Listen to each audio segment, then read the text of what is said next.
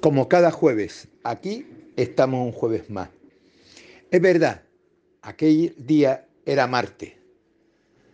Marte de hace 42 años, las cinco y media de la tarde. Estábamos oyendo en clase de, de historia contemporánea, un compañero y yo, Paco Lata, un personaje de toda regla, gran humorista y gran artista profesional, del mundo del humor que no ha querido ejercer nunca, pero es un auténtico personaje. Oíamos con la radio, por autorización de la profesora, el debate de, eh, que había en el Parlamento español con el cambio de gobierno. Cinco y media. Eh, los auriculares estaban en nuestros oídos.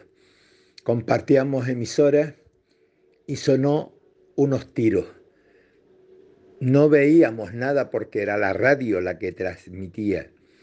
Oímos como decían que entraban unos militares de la Guardia Civil por el Parlamento. Oímos tiros, gritos y una situación de mirarnos la cara uno a la otro diciendo qué estará pasando. Efectivamente, fueron como unas 72 horas aproximadamente muy raras Aquella noche, aquella noche del 23F, este durmió en el consulado cubano, porque era, estaba en las listas policiales por defensor de la democracia. Y los compañeros del puerto, los portuarios, esos que muchos critican en alguna vez, organizaban y organizaron para sacar a las fuerzas democráticas o a los personajes que representaban las fuerzas democráticas para sacarlos del país en las horas siguientes, para garantizar que no fueran exterminados por ese posible golpe de Estado.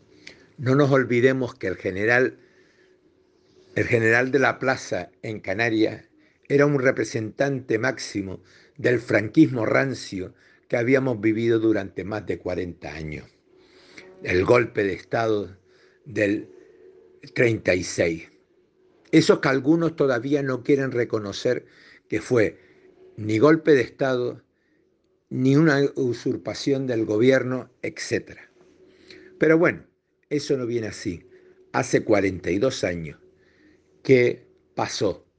42 años que también fue tapado de una forma perversa por el sistema, el sistema, bueno, algunos le llaman de la democracia, otros le llaman de la transición, otros le llaman de muchas formas.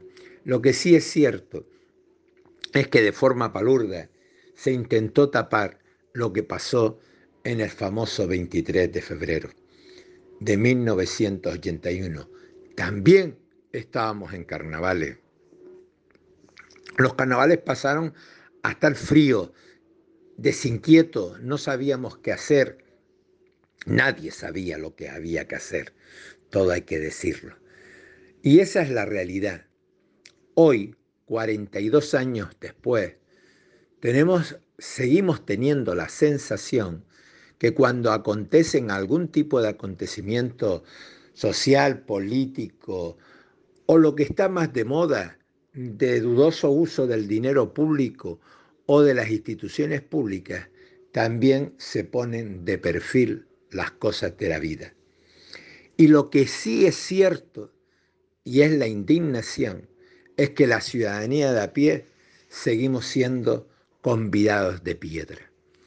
Estos días, este fin de semana, he leído en algunos medios y en algunas historias que el Consejo del Poder Judicial, que no dejan de ser unos simples funcionarios públicos, muy bien retribuidos, llevan usurpando este país más de seis años, usurpando unos que se llaman demócratas, otros que se llaman de derecha, otros que se llaman lo que sé.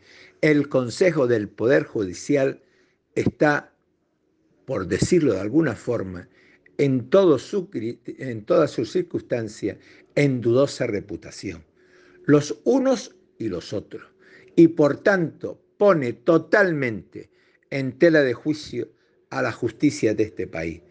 ¿Quién me dice a mí que no están haciendo trapicheos o cualquier otro tipo de historia para sostenerse en esos puestos y seguir organizando esas cosas que el ciudadanito de a pie, yo y ustedes, tenemos la sensación que nos toman cada día más el pelo. Es verdad, estamos en plenos carnavales y podíamos hablar de risa y de otras cosas, pero los acontecimientos a veces nos obligan a posicionarnos o a decir o expresar algunas cosas que nos hacen indignos. Indignos no nosotros, indignos otros, pero nos cogen por delante a los ciudadanos de a pie. ¿Cómo no? Saludo a toda la audiencia de Radio Sintonía.